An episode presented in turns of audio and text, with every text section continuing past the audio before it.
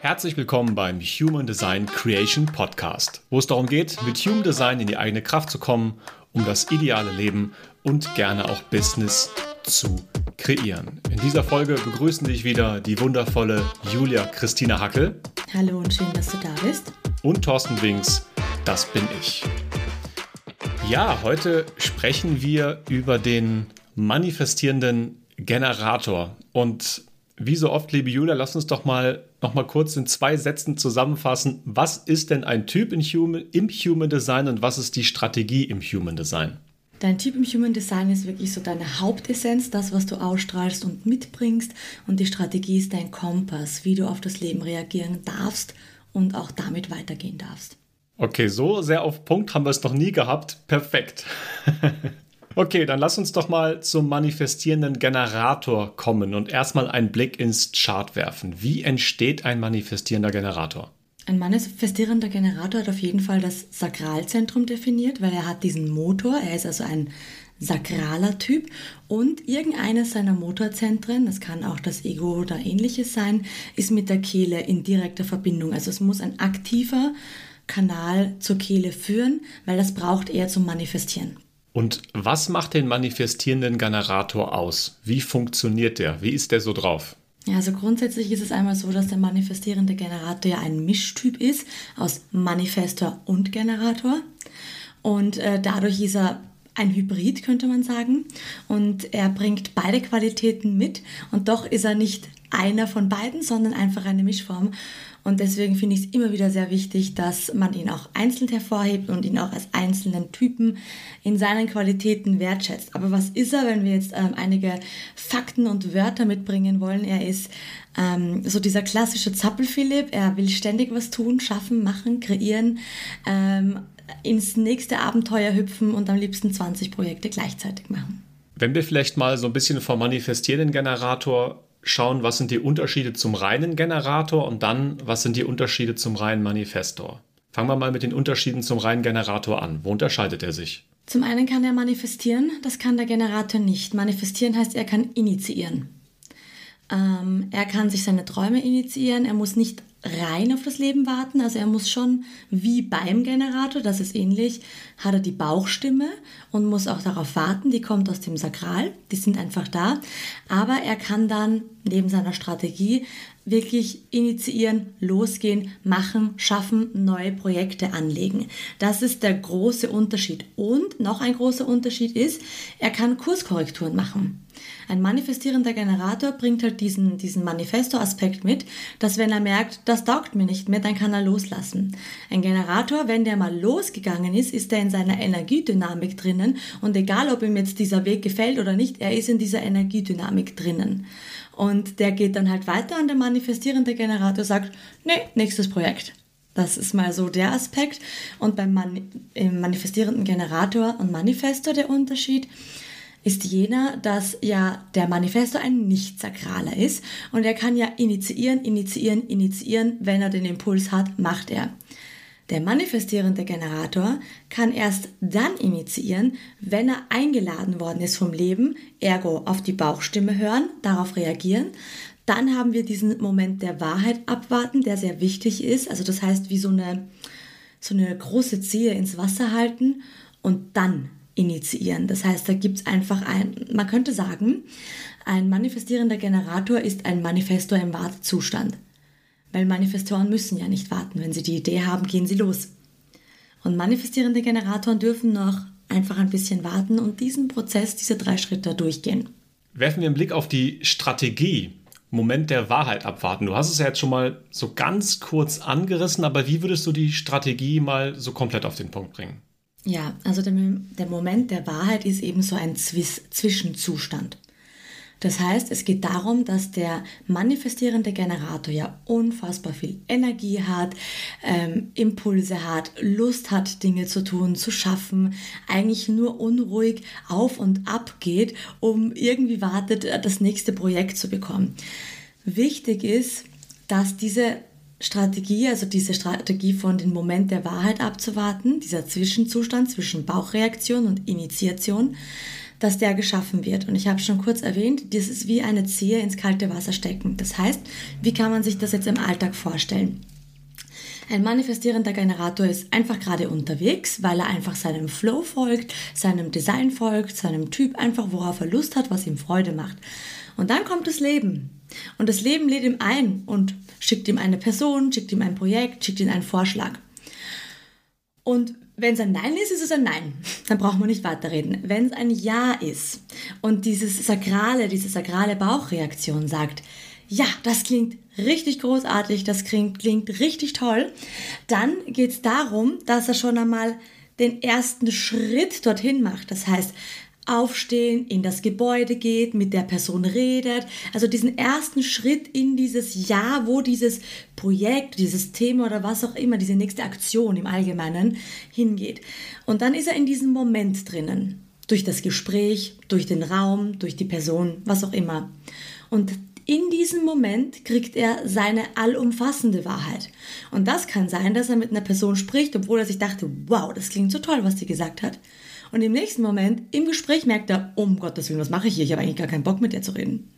Und dann merkt er, das ist der Moment der Wahrheit, jetzt gehe ich wieder und initiiere nichts daraus. Oder er redet mit der Person, ist in der Räumlichkeit und merkt, ja, das ist sozusagen mein zweites großes Ja, der Moment der Wahrheit, ja, this is it.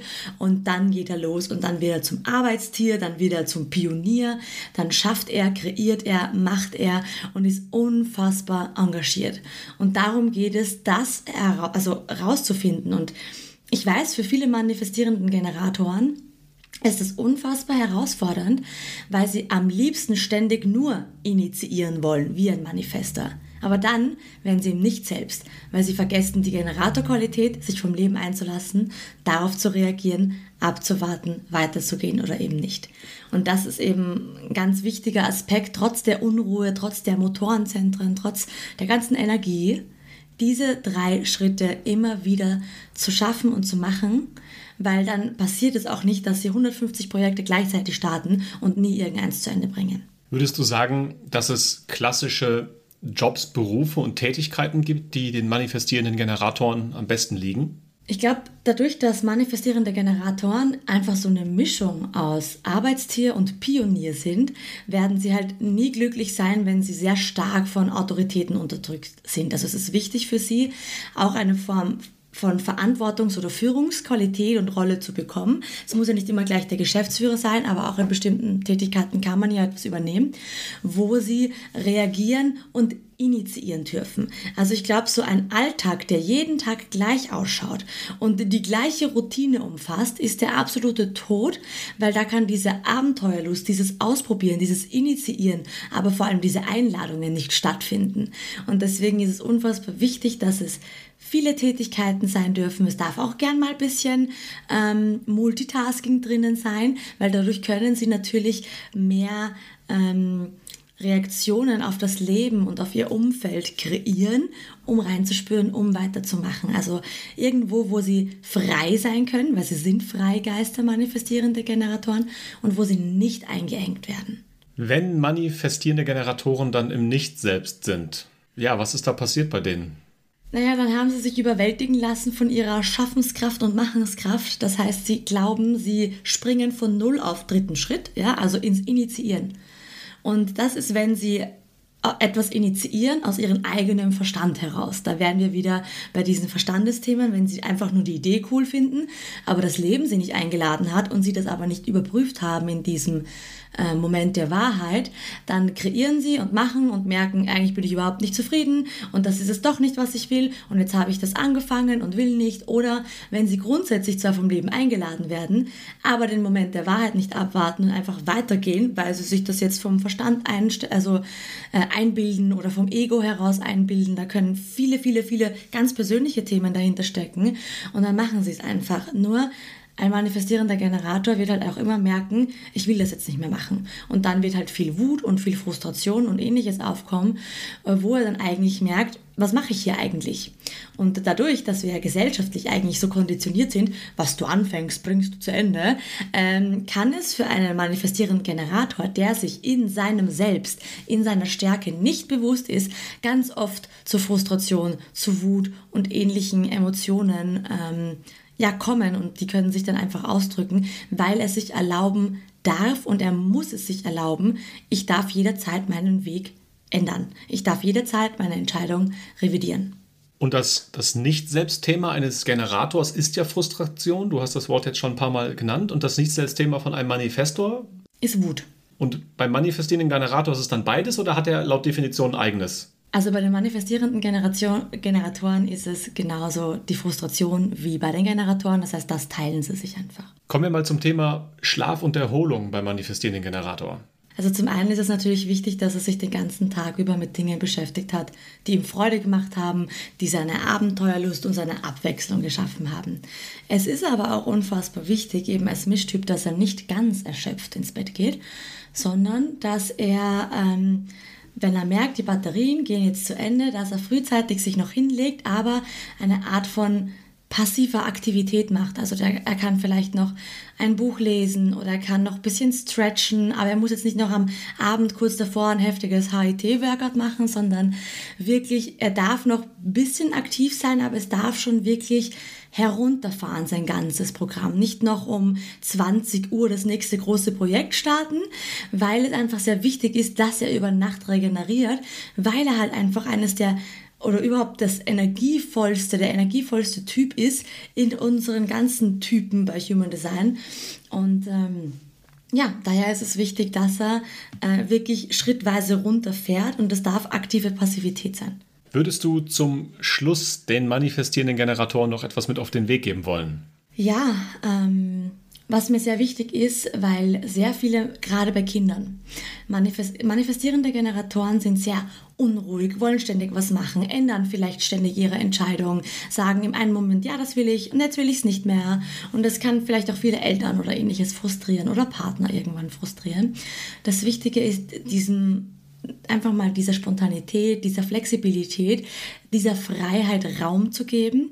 Und nur weil vielleicht ein Kind unruhig ist und zappelig und ständig was tun will und ständig schaffen will und das Leben erfahren will in all seinen Essenzen, äh, müssen wir nicht gleich die nächste Diagnose suchen.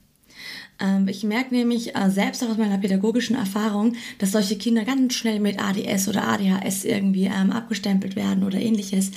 Mir ist es ganz wichtig zu wissen, Diagnose gut hin oder her, aber es gibt einfach einen Typen, der so konstituiert ist und der das machen möchte. Und da geht es nicht darum, ihn ruhig zu stellen, weil sonst wird er sein Leben lang ganz viele Nicht-Selbst-Themen haben und, und ähm, sich gar nicht seine Power in die Welt tragen. Und wir brauchen diese Power in der Welt. Wir brauchen äh, Männer und Frauen, Kinder und Erwachsene, die einfach Lust haben, äh, ständig äh, alles umzureißen und neu aufzubauen und zu kreieren und zu schaffen und ihre Energie in diese Welt zu tragen. Denn wir brauchen alle einander. Und das ist eine Qualität, die man nicht ruhig stellen sollte, auch wenn es einen selber überfordert, sondern wie kann ich diesem Menschen den Raum geben, den er braucht, um sich auszuleben, um dann am Abend auch wirklich glücklich ins Bett zu fallen. Das ist die Botschaft, die ich mitgeben möchte glücklich ins Bett fallen. Das sind wunderschöne Schlussworte. Ich danke dir, liebe Julia, wie immer für diese wundervolle Podcast-Folge. Und dir, liebe Zuhörer, danke ich auch und ich freue mich dann aufs nächste Mal. Macht's gut, tschüss. Bis dann.